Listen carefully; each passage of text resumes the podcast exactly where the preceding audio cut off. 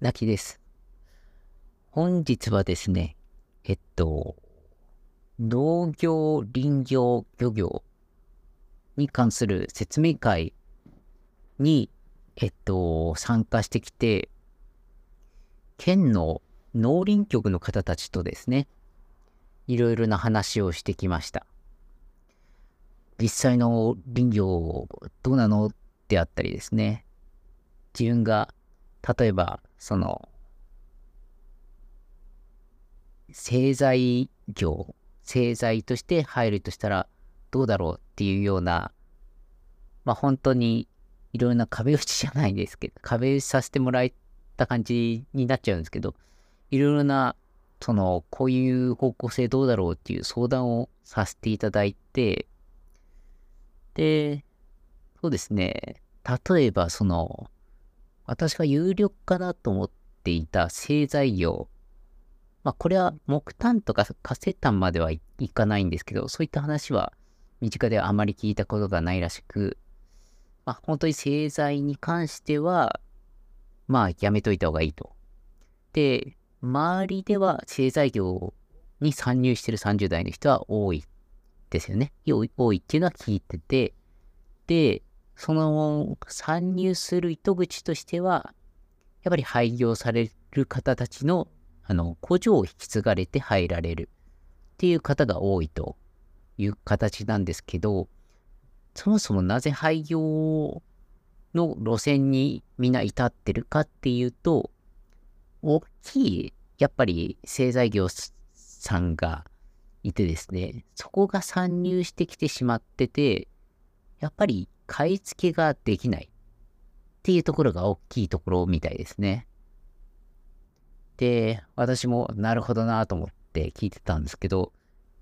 やっぱり買い付けができないのとできたとしても、その、単価がですね、やっぱり競合しちゃうんですね。で、かつ、地元のものを使ってるんで、差別化もあまりできないと。で、あの、引き継いだ古い施設できちんと、その、大規模工場さんと戦えればいいんですけど、技術的にも全部負けていて、価格でも負けたら、そりゃ貸し生き残れないよなっていうふうに、まあ納得はしましたね。まあそこでまあ生き残れるような付加価値をつけられるんだったら、まあ、加工技術とかでですけど、その機械のどういった部品でっていうところで、まあ、寺とか、寺に特化するとか、そういったところはあるかと思うんですけど、そういったところがないところを引き継いでしまうと、まあ、非常に危険ですよねっていう話になりました。いやー、よかったですね。まあ、こういったこと、情報がわかるだけでも、足を運んだ甲斐があったなと思いますね。で、かつ、その、まあ、林業に、です。絶望の林業に、どういった活路があるのかっていう、その、話をしてたんですけど、まあ、伐採は、えっと、従業者として、まあ、従業員として入るんであれば、活路はあるって感じですね。働く、その、切ったりする、実務ベースで言えば、まあ、なくなることはないんで、まあ、仕事はあり、安定的にあるんですけど、まあ、それを、その事業として人を雇ってやるとなると、やっぱり私は難しいなと思って、やっぱり、えっと、まあ 3K じゃないですけど、えっと、汚くて、きつくて、なんだっけ、もう一個忘れちゃったんですけど、結局日本の山がですね、急斜面で、かつ重いその機械類を扱うことになるんで、命の危険性にもすごい関わってきますし、人がそもそも集まらないんですよね。で、そこで、その事業として、その、動揺するのは結構、シビアな経営が求められると言いますか。うん。まあ、もともと、ある程度の、その、あれですね。まあ、カットする、伐採する森とかの、その、仕入れは、仕入れっていうか営業して取得していくことになるんですけど、その仕入れストックに対して従業員を割り当てる感じになるんですけど、まあそこがうまくはまるかどうかが、ちょっとですね、わからないなと。採算がきちんと利益が上がる程度に、その、まあ、仕入れは多分できると思う。営業して、もらうことは、案件は取ることができると思うんですけど、その、あ取った案件のコストに対して、えっと、まあ、従業員の町に払って、最終的に利益残るのっていう話なんですよね。で、そもそも従業員がいなければ、そもそもいっぱいの案件を取れないですし、っていうところもあって、まあ、となると伐採するだけの方が、まあ、無難じゃあ無難なんですよね。まあ、実際現場行って感じてみなくちゃいけないんで、私は一旦、一日、その伐採経験じゃないですけど、そういった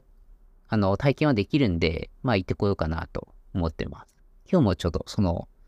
なんすか、体験、うーん、表？体験表みたいなものをいただいて、まあ、申し込んでみようかなと思ってますね。で、ここからが、まあ、お題と言いますか、なんて言いますか、今日あった、なかなか面白いま事業になる可能性があるっていうところで、まあ、キノコですね。キノコ。私は活性炭とか木を利用することばっかり考えてたんですけど、やっぱり木の根っこにはですね、金、木はあの根っこに金、金をちょっと養ってるというか、金、あの、本金、根っこについてる金ってご存知の方もいると思うんですけど、その金と共生してしていて、その菌が、まあ、キノコっていう形になるんですけど、そのキノコで、まあ、採算が立つ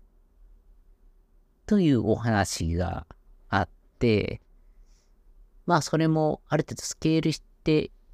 その、九州で一番有名なのが大木町っていうところで生キノコを食べられるとこですね。まあ、えのきとかしめじとかで、あれ、あ、まあ、キクラゲとか、椎茸とかも、原木椎茸とかもあるんですけど、そういった原木椎茸となっちゃうと、えっと、事業スタートまで1年半かかるっていうのはおっしゃってて、えっと、木の名前忘れちゃったんですけど、木に、その、金をですね、あの、根付かせなくちゃいけなくて、その期間がですね、結構かかる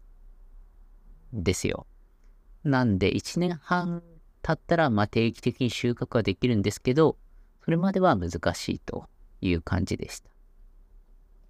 じゃあ結局ですね、どうするかっていうと、その、きちんとハウス建てたりですね、そのおがくずの中で金を買うであったりですね、大規模なところでやられてることが結構あって、その、大木町、えー、福岡の大木町っていうところの工場に、まあ、ささせてもらおうかなと思ってます。で、まあ、その金関係で、あとは、えのきだけじゃなくてなんだっけな、キクラゲか。キクラゲについても、また別途、その、まあ、ハウスでできるレベルなので、まあ、コストは元でかからず一番、まあ、コストは抑えられていけるんじゃないかっていうところそっちも見させていただこうかなと思ってて、あとは、まあ、メンマですね。竹林は結構、あの、かなり、なんていうか、邪魔者扱いされてる近頃なんですけど、やっぱり竹がですね、なんかぴょこぴょこ生えると、あの、みんな刈るのがめんどくさくて放置しちゃって、竹やぶとかになってるんで、そういったものの管理と同時に、タケノコを切って、それをメンマにしちゃうよ、という話もあって、それは糸島の方でやってて、まあそこにも顔出そうかなと思ってますね。まあそういった形で、まあ先駆者の方たちが活路を見出して、いろいろ動いてるんで、まあその中で、うん、なんと言いますか、林業としての、まあ、勝ちすぎ、勝ち筋じゃないです。生きていく道っていうのは探れるんじゃないかなと。で、そこからまあ、えっ、と、まあ中国産で結構養われてるものを、まあ国産に変えていくっていうのが安定的な道のりなんじゃないかなと思いますね。まあ、あとは、まあ、そうですね。近隣のところに輸出もありですし、まあ国内供給もきちんとして、あとは、できればその木材伐採から加工のところも結構大きなところと最終的にはタイアップするのか、その吸収しちゃうのか、まあ、吸収できればいいんですけどね。大体、その、そこら辺を吸収できると、まあ、火星炭とか、木質、バイオマスまではやらなくていいような気がするんですけど、まあ、そういったところまでに大きく事業規模、事業規模というか事業領域が山っていう感じでくくれるんで、まあそういった展開の仕方を目指していきたいなと思いながら聞いてましたね。あとは漁業の面白い説明で、その、なんだろう。やっぱりソナーとかを使って、その魚の位置を見つけて、それに対して縄を船でうまく誘導して囲い込んで捉えるっていう方法も説明されてて、あ、そういうのは面白いなと思って聞いてましたね。まあ今日はそんな感じで、昨日はですね、あの初ゴルフに行ってきて、週、あのハーフだったんですよね。ハーフゴルフして、合計どれくらいだろ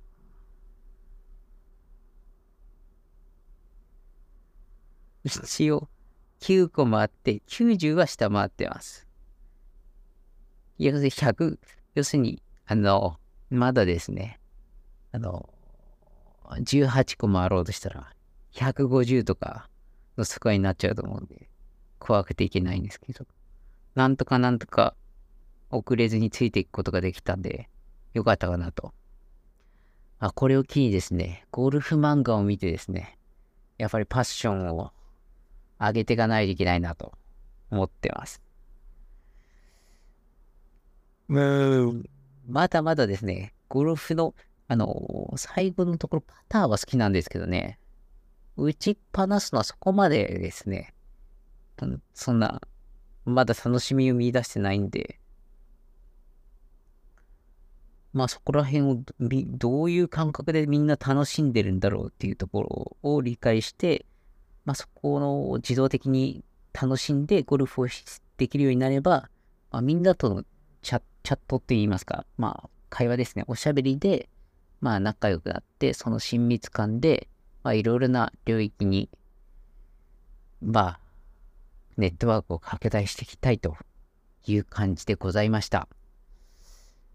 では、本日は以上です。バイバイ。